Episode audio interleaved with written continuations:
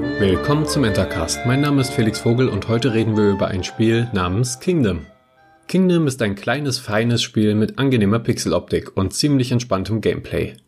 Ende 2015 kam dieses Spiel heraus und zieht mich seitdem immer wieder in seinen Bann.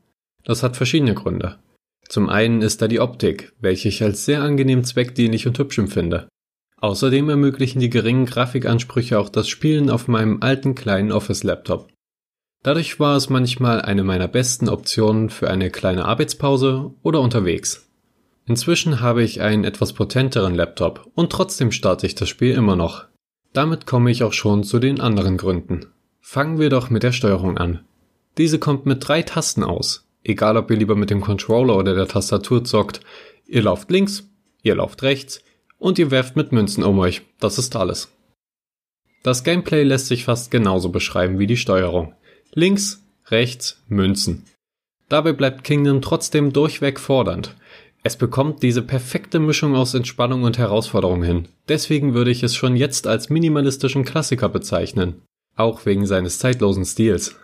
Außerdem gibt es mittlerweile durch Kingdom New Lands weitere Ziele. So versucht man immer wieder einige Münzen zu erübrigen, um ein Schiff bauen zu lassen, mit dem man dann auf einer anderen Insel neu anfangen kann. Ansonsten ist euer Ziel das Überleben eures Königreiches. Die ursprüngliche Fassung des Spiels wurde in Kingdom Classic umbenannt. Falls ihr euch fragt, was denn zum Untergang eures Reiches führen kann, dann lasst euch gesagt sein, dass es lästige, schwerer werdende Schergenhorten gibt.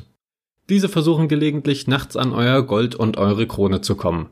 Falls ihr euch jedoch erfolgreich gegen die nächtlichen Angriffe erwehren könnt, eure Wirtschaft gut läuft und der Geldbeutel überquillt, dann fühlt ihr euch wie ein stolzer Herrscher. Aber manchmal flüchtet man dann doch gerne mit dem Schiff, bevor das Reich untergeht.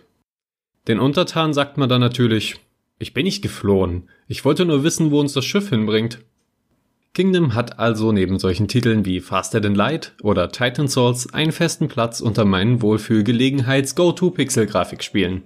Von mir gibt es deshalb jedenfalls eine klare Empfehlung, wenn man ohnehin auf derartige Games steht, nicht zu viel nachdenken will, wie man es bei FTL müsste, und Fingerkrämpfe oder Wutanfälle vermeiden möchte, wie manchmal bei Titan Souls.